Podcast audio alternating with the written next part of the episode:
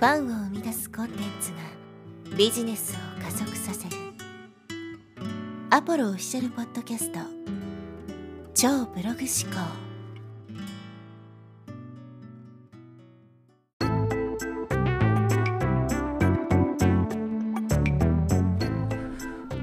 はい、えー、こんにちは、アポロです。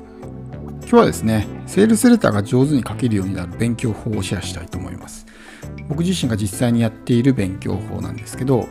おそらくこうコピーライティングを学んでいる大半の人がですね、まあ、勉強法としてこう教材を買ったりとかね講座に参加したりとかっていうやり方をやってるんじゃないかなと思います。あと、まあ、コピーライティング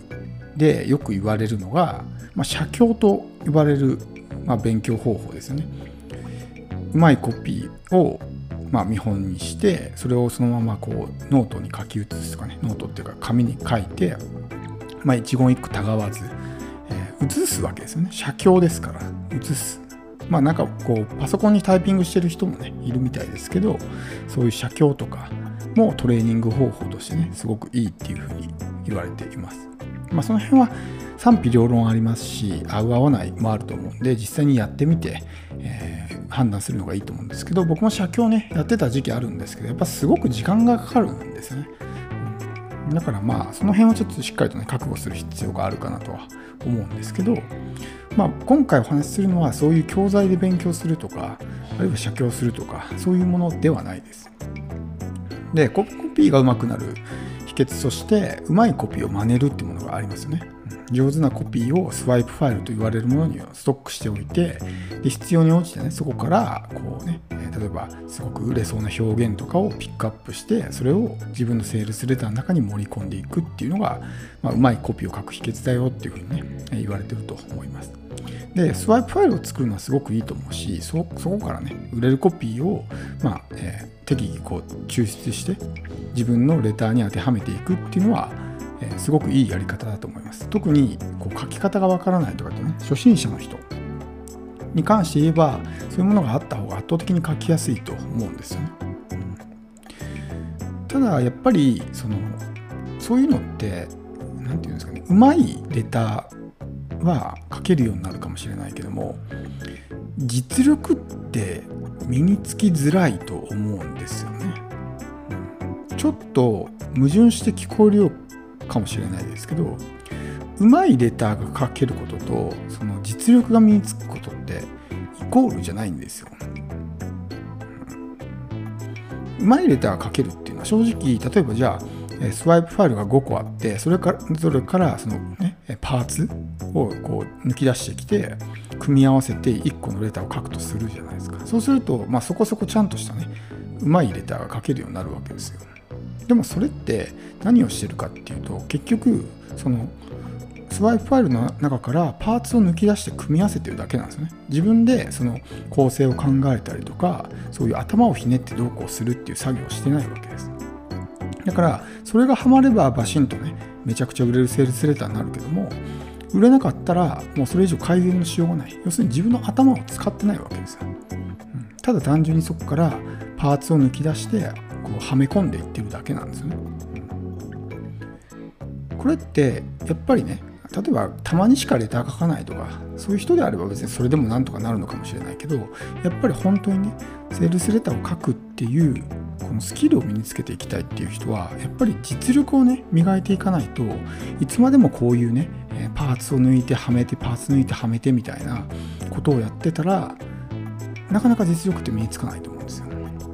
あとはよくあるのが、えー、コピーライティングテンプレートとかってありますよね。こういう、えパターンがあるからこの順番で書きましょうとかね、こういう要素を入れていきましょうとかってあると思うんですよ。そういうものに従ってレターを書くとかってあると思うんですけど、実際ね、そのセールスレター、売れているセールスレターとか、もうそのトップクラスの人たちのレターを見ていくと、なんか全然そのテンプレートの要素が入ってなかったりとかなるわけですよ。テンプレートっていうといわゆるそういうパターンですよね。このパターンでこの順番でこの内容を書きましょうっていうのがテンプレートじゃないですか。でも全然その順番にもなってないし内容もそんなことを一切語ってないと。うん、むしろなんかフリースタイルで書いてんじゃないかなみたいな風に感じるようなレターなんですよね。だから本当にそういうねちゃんと売れてる業界でももう本当トップクラスの人たちのレターを見たらむしろテンプレートに沿ってないような感じのレターになってるわけです。だからもちろんテンプレートをね見ながら書くっていうのもすごくいいとは思うんですけどじゃあ本当にねそのプロとして一流の人たちがそれに沿ってやってるかっていうと僕が見た感じそういう印象はなかったんですよね。でここからが本題、まあ、僕がですねどういうふうにセールスレターをまあ、その勉強してるかもちろん教材とかをね買ったりとか、えー、ね、動画講義読みたりとかそういうところで勉強したりもしてるんですけど僕がやってるのは、まあ、そのスワイプファイルと呼ばれるもの。スワイプファイルっていうのは僕はまあウェブ上にも保管してますけどプリントアウトをしてるんですね。そのセールスレター。売れてるセールスレターをプリントアウトして。でその1ページの中にその何ていうんですかね4ページ分印刷できるようにするわけですよ。まあ、そういう設定をね、印刷設定できるんで、そうすると、一つの、まあ、例えば、海外だとね、レターサイズっていうんですけど、まあ、カナダだと、日本だと A4 サイズですね。A4 サイズの紙の中に、その4ページ分が表示されるわけですよ。そうすると紙の量もそんなにいらないし、で、その4ページ分表示したものを見て、ね、研究していくわけです。なんでここでこんなこと語ってんだろうっていうね、のを調べていくわけですよ。これがすごく重要で本当に売れている人のレターっていうのは無駄が少ないんですねだからなんか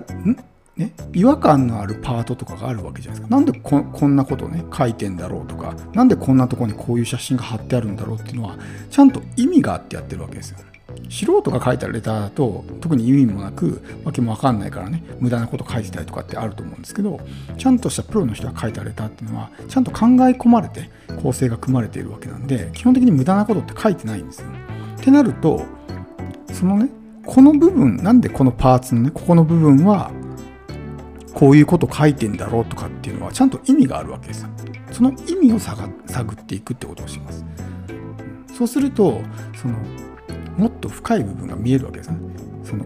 書いた人の意図とか。うん、でその語る順番もあこの部分でこういうことを語ってこの部分でこういうことを語ってるなとかっていうのが分かるわけですよ。だからさっき、まあ、セールスレターはね基本的にその組み立てるものだゼロから書くものじゃなくて組み立てるものだって言われますけどそのパーツをね抜き出してきてスワイプファイルから抜き出してきて組み合わせるとかって言いましたけどそもそもそのパーツ自体が前後の文脈があって初めて成立するようなパーツもあるわけですよ。そのパーツだけ抜き出して単体で使っても意味をなさなかったりするわけですね。その前後にそういうね、まあ、なんていうんですか、フックというか、トリガーというか、が仕掛けてあって、それを前提に使うから初めて効果をなすようなパーツもあるわけです。その場合にそのパーツだけ抜き出してきて、はめ込んでも全然何もね、意味がなかったり、むしろ無駄になってしまったりするわけですよね。だからそういう前後の文脈も踏まえた上で、使っていかないと効果をなさないとかっていうこともあるわけです。そのあたりも探っていくんですねなんでこれこの順番でこういうこと語ってんだろうとかね。うん、その例えばアンカリングとかあるじゃないですか価格のアンカリング。うん、どういうふうにね価格のアンカリングを使ってるのかとか。でそういうあとはその中から特にね響く強烈なワードを自分の中でこうハイライトしていくとかっていうことをやるとそのレターを研究するっていうまあ、習慣がね身につくわけです。そうするとその実力というか、えー、頭を使ってレターを書くっていうね能力が身につくようになります。そしてそういうレターを何個も何個も研究しているとイメージとしてそのレターの全体像っていうのが分かるようになるわけです。例えばその、えーウェブセミナーとかでね、スライド動画をパンパンパンパン見せられるじゃないですか。ああいうものも見ていると、あこういう流れに大体なってるなとかっていうのがわかるんですよね。うん、そうすると、それが一個イメージとして自分の頭の中にあるから、いざ自分が作るときにスムーズに作れるんですよね。でもそういうイメージがないと、ゼロからね、何もない状態で、はい、書いてくださいって言われても書けないじゃないですか。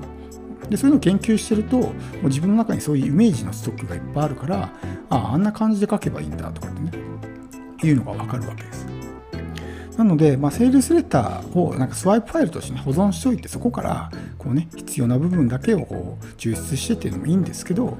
それって、まあ、英語で言うなら英単語ばっかり覚えてるような状態だと思うんですね。でもその英語全体の文の仕組みとかが分かってないと単語だけでね通じる場合もあるけども結局ちゃんとした英語は喋れないとかね、うん、どういうふうに喋ったらいいのか分かんないとか応用が効かないとかっていうふうになってしまうとでもっとねなぜこのレターはこういう構成になってるんだろうとかってねいうところまで研究していくとレターがね、えー、書けるようになるかなと思います。もし参考になれば幸いです。